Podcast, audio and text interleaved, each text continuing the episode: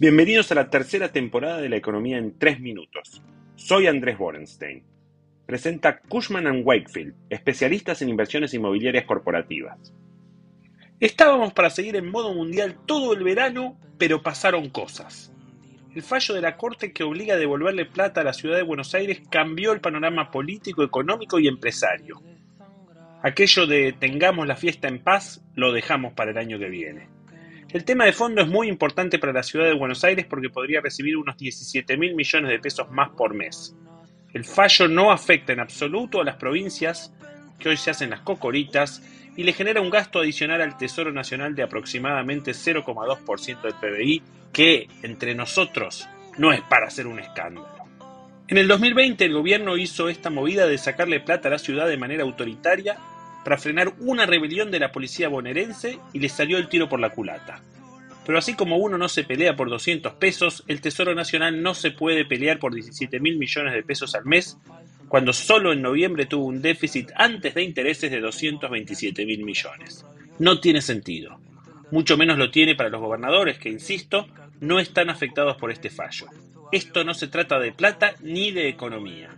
La cuestión es política, y claramente está acicateada por la jefa espiritual que ve todo con el prisma de sus propios problemas con la justicia.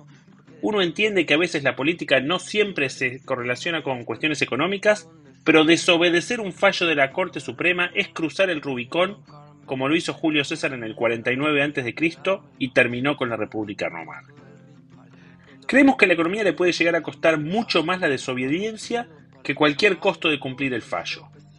De largo plazo, todo aquel que tiene que cobrar algo del Estado desde un subsidio, devolución de un impuesto, depende de una obra de infraestructura o lo que sea, tendrá que pensar si tiene un diferendo con el Estado, quizás ni siquiera un fallo judicial favorable alcance para dirimir el pleito.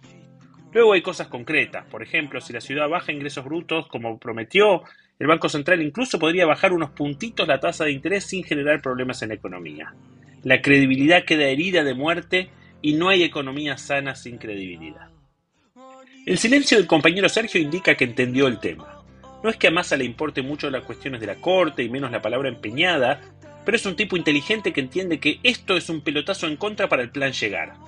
Dado que a la Argentina no le sobra nada, una piedra en el camino como esta lo deja al equipo económico muy preocupado.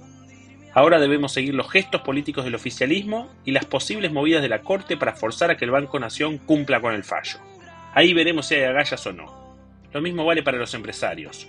Hubo un comunicado de algunos grupos empresarios, pero no estuvieron todos. Y aquí vale la frase bíblica, muchachos, a los tibios los vomita Dios. O dicho de otra manera, si te importa el valor de tu empresa, deberías estar preocupado porque el gobierno no desobedezca a la Corte Suprema.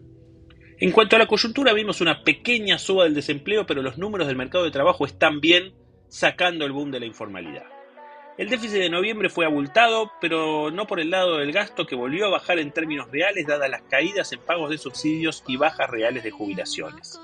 Las exportaciones de noviembre flojitas, el PBI de octubre cayó por segundo mes consecutivo. Nada terrible, pero claramente la economía no tiene la dinámica del primer semestre. El directorio del FMI aprobó las metas del tercer trimestre y giró la guita que necesitamos para pagar las próximas cuotas. En el comunicado de prensa hay elogios para Massa y compañía porque claramente hicieron mucho más que el Chapo, pero muestra que tienen más dudas que testigo falso.